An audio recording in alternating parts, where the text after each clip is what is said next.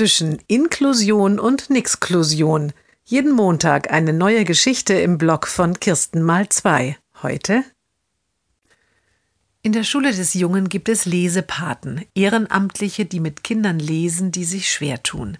Die Mutter liest mit dem Jungen, seit er in der Schule ist, Tag für Tag. Er macht Fortschritte, langsame Fortschritte. Sie sieht die Ausschreibung und denkt, ach, das wäre doch schön, wenn auch mal jemand anderes mit ihm lesen würde.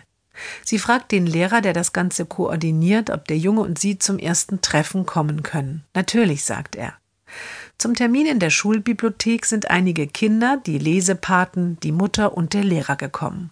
Der Lehrer erklärt, dass die Paten sich die Kinder selbst aussuchen können. Eine ältere Dame schaut unsicher zum Jungen hinüber. Mit dem soll ich lesen? Das traue ich mir nicht zu. Ich bin doch schließlich keine Sonderpädagogin. Der Junge blättert in einem Buch. Es ist unklar, ob er den Satz gehört hat.